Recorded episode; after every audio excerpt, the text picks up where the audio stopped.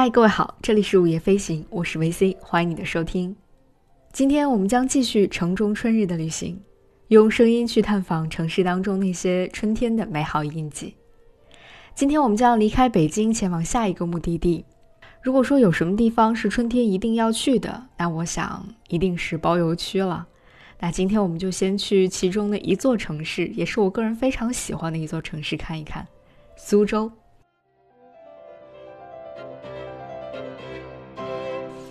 提及苏州，其实总免不了会马上蹦出来一些非常熟悉的名字，比如狮子林、拙政园，甚至连苏州博物馆都成为了网红爆款。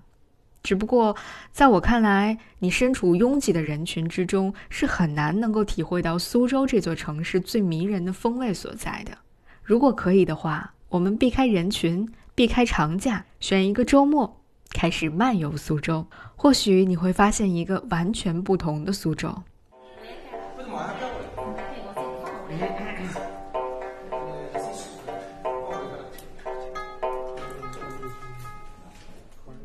我们每次提到苏州或前往苏州去旅行的时候，有一个词一定绕不开，那就是苏州园林。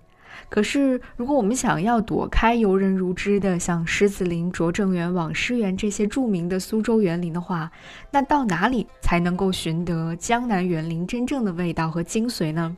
苏州人大概会把他们私藏了很久的艺圃推荐给你。作为苏州现存名式小园林的代表，艺圃在两千年的时候其实就已经被联合国教科文组织列入了世界遗产的名录当中。但是，这座始建于明代嘉靖年间的园林，却始终非常低调的深居在苏州市内一个名叫昌门内天库前文崖弄当中。如果你是初次拜访这个地方，想要找到这座园子的话，就一定需要手机导航的帮助。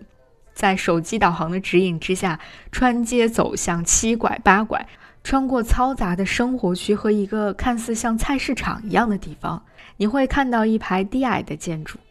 顺着这些巷子走进去，你就会找到伊普的影子了。虽然这番寻找非常的麻烦，但是当你真正走进伊普大门的时候，你整个世界又会重新恢复安静，同时你也会觉得不虚此行，因为你会发现这里没有拙政园的喧嚣，也没有狮子林的人头攒动。走过一段充满了江南意韵的小路之后，艺圃里的山山水水就会赫然出现在你的眼前了。这座已经有四百多年历史的精致园林，虽然历经了沧桑变迁，但是它的整体风貌却始终没有发生太大的变化。这当然有赖于它的历代主人们都对它善待有加。同时，在二十世纪七十年代的时候，苏州市政府开始要重新去修复这座园林的时候，也遵循了修旧如旧的原则，所以在最大程度上保证了艺圃和它当年的那个样子是非常像的。艺圃的全园大约有三千九百多平方米，分为了住宅和花园两个部分。和其他的园林用围墙来分隔功能区域不同的是，艺圃的众多厅堂都是直接临水的。我们总说有水的地方就会多几分灵动，而艺圃当中的这方池水真的是让人非常的流连忘返。在这方池水的东侧有一座乳鱼亭，从水榭向左望去，你可以看到绿意葱茏的假山和潺潺流淌的溪水，颇有一些山林的野趣。而另一边则是一个叫阳光阁的地方。今天来到艺圃坐一坐、逛一逛的人们，都可以在阳光阁里临水喝茶，非常的惬意。江南人家的这种生活趣味就是这样向你扑面而来的。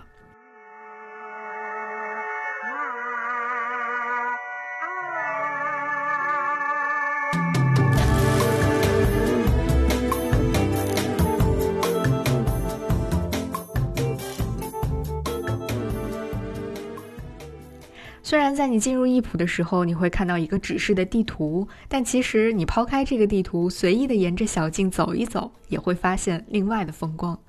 穿过一座座古朴的小石桥，进入一座座厅堂，一个不经意，你可能会看到花窗和窗外景致共同构成的一幅幅小而美的风景画。或者你会发现，当阳光以不同的方式洒进庭院、洒进屋里、照在窗棂上的时候，你所身处的这座厅堂或许会看起来更加庄重，或许会看起来非常的温馨。而有的时候，阳光又会让花园当中的小径多了几分生机盎然。即便你对于苏州园林所谓的造园的技术、一些布景的手法并不非常的熟知，你也可以在一普闲散的漫步当中去感受其中的那种匠心独运。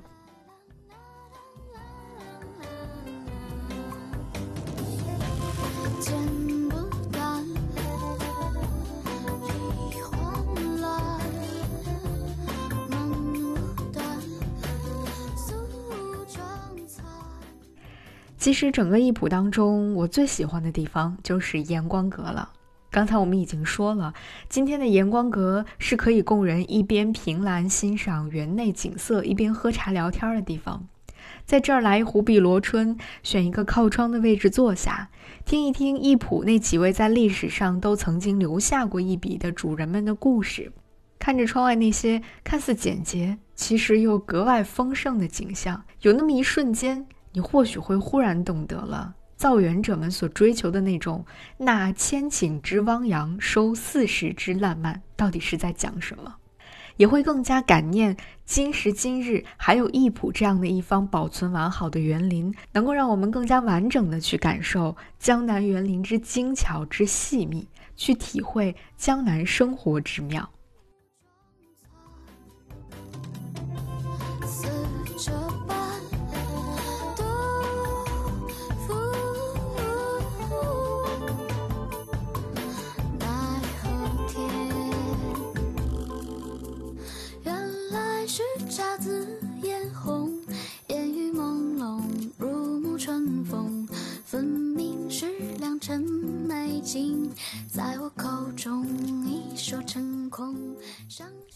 在一浦逛了园子、喝了茶之后，接下来我们要去哪儿呢？我会隆重的向你推荐下一个地方——昆曲博物馆。冥冥之中却随去路中关于苏州和中国传统戏曲艺术的联系，或许人们的第一个反应会是苏州评弹。但其实很多人不知道的是，昆曲和苏州也有着更加密切的关系。今天位于苏州市平江路张家巷上的全晋会馆这个地方，其实就是我国昆曲的发祥地。如今，全晋会馆已经成为了中国的昆曲博物馆。而你如果想要知道关于昆曲的一切的话，那你大概都可以在这里找到答案了。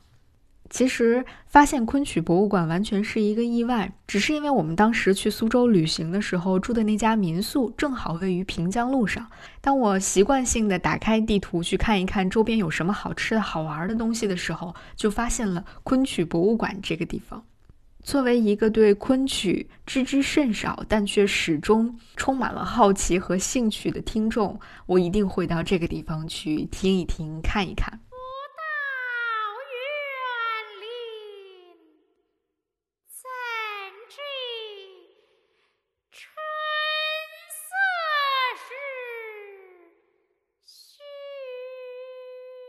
当我真正走进昆曲博物馆的时候，就仿佛走进了一个精美雅致的全新的世界。在昆史厅当中，是以人物、作品和重大事件为线索来展开的展览。这个展览将会帮助我们系统的去了解昆曲在中国发展的悠久历史和当中的一些迷人的细节和悠扬的故事。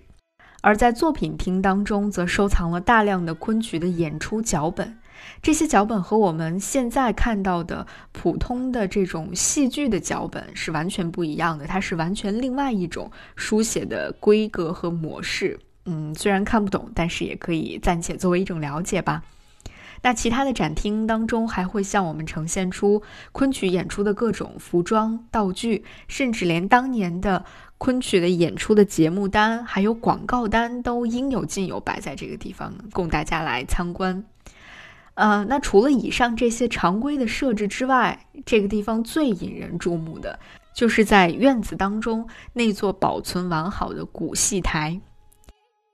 尽管今天已经很少有演出会在古戏台上呈现了，但是你坐在台下，凝视着那个结构非常精美的古老的戏台的时候，注视着台上大红底色雕刻精美的藻井顶的时候，你都能够想象出当年那个演出的盛景是怎样的一种迷人的况味。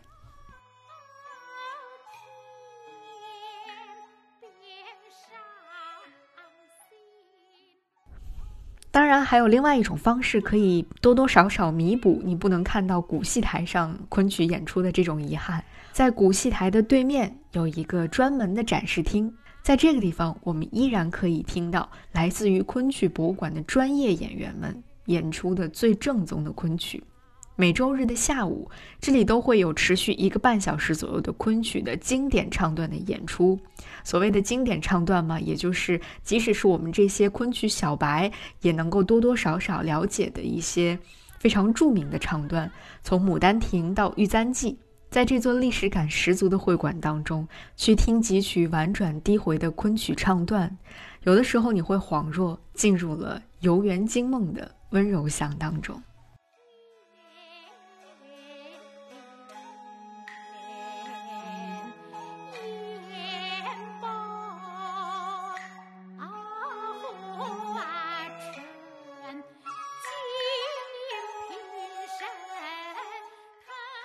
其实，在今天有很多地方是可以听到昆曲的演出的，比如像最著名的《牡丹亭》的全国的巡回演出，在北京，像之前的正义祠戏楼是经常会有昆曲演出的。只不过正义祠戏楼现在也因为各种各样的原因暂时关闭了，所以真的很羡慕苏州的市民们，他们至少每周日都有机会到这儿来听一听昆曲的演出。当然，我们也希望全国能够有更多的地方。可以有这样的一些演出的场所和演出的机会，让更多人去了解我们中国传统的戏曲艺术。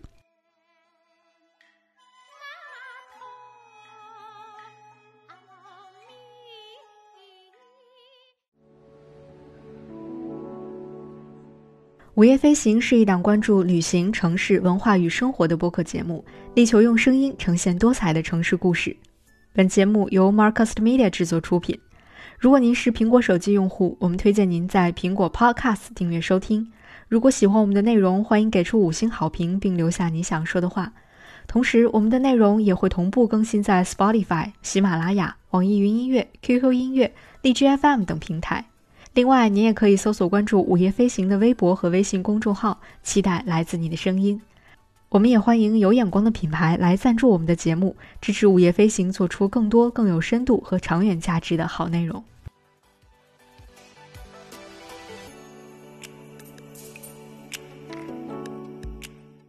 逛完了昆曲博物馆，听完了昆曲演出，城市渐渐入夜了。我会带大家去诚品书店逛一逛。作为诚品书店在大陆设立的第一家旗舰店。苏州的成品几乎成为了每一个热爱阅读和生活的人都不会错过的地方，甚至在它刚刚开门的时候，引起了全国很多很多热爱读书的朋友们的关注。苏州的成品是由台湾著名的建筑师姚仁喜亲自来设计的。在这个将近五万平方米的空间当中，它融合了书店、咖啡厅、美食餐厅、商场等多种多样的功能区域。同时，它也开发出了像文艺沙龙啊、音乐空间、室内集市等非常有趣的文化活动。如果你曾经去过台湾的诚品书店，那你来到苏州的诚品，会有一种非常奇妙的似曾相识和回家了的感觉。因为从外观上来看，这家书店和台北的敦南诚品店有非常多的相似之处，而你走进去的时候，你又会发现它的内部布局真的到处都是成品的风格。但是在这里闲逛或者随手的看一看摆在书架上的那些书的时候，你又会很清楚的知道，现在这里是苏州，因为在某个不经意的角落，你或许就会看到关于苏州刺绣的一些展品。而在书架旁边的区域，你很有可能会看到一段详细的关于苏州掐丝技术的介绍，甚至在负一层的集市上，你是在这里可以买到苏州应季的花果米酒的。而在集市的深处，还有专门的一片区域是用来展示和出售最具苏州风格的传统手工艺作品的。从木板年画到大幅的刺绣，不一而足。所以，在我去逛苏州成品的那天晚上，我大概一直逛到了书店即将关门才离开，因为实在是有太多东西可以逛可以买了。诚品书店的创始人吴清友先生在苏州成品的开工仪式上曾经说过：“他说，信念在能力之上，生命在事业之上。”希望能够借由多年来经营文创和美学的经验，把诚品苏州店打造成为一个文化的心灵港口，不仅是阅读的场域，更是一个传达温度和故事的地方。那如今，从我们身处的这座书店看来，它做到了这一点。而在这间苏州诚品店，除了有现代苏州的故事，也有古代姑苏城的记忆，有诚品本身的风格，同时也有独属于苏州的一些韵味。身处在这家书店当中，你会想要去了解更多关于苏州的各个方面的东西。你也可以在听完一段姑苏往事之后，安心回家，安然入梦。这样的一种独一无二的体验，当然必须只有在实体书店当中，你才会获得。这也是为什么在现在这个特殊时期当中，有许多人纷纷站出来，愿意去参与到保卫实体书店的这样的一场活动当中去。希望在我们的城市当中，始终有这样特殊的公共空间，可以让我们流连忘返，可以让我们体会到这座城市的温度和聆听这座城市里的故事。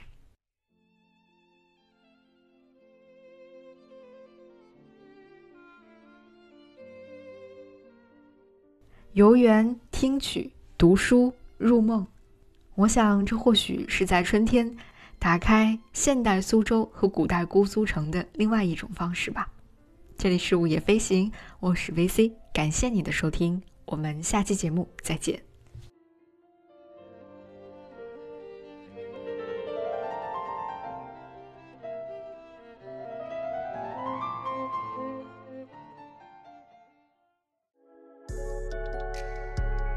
午夜飞行由 Marcus Media 制作出品，我们推荐您在苹果 Podcast 订阅收听。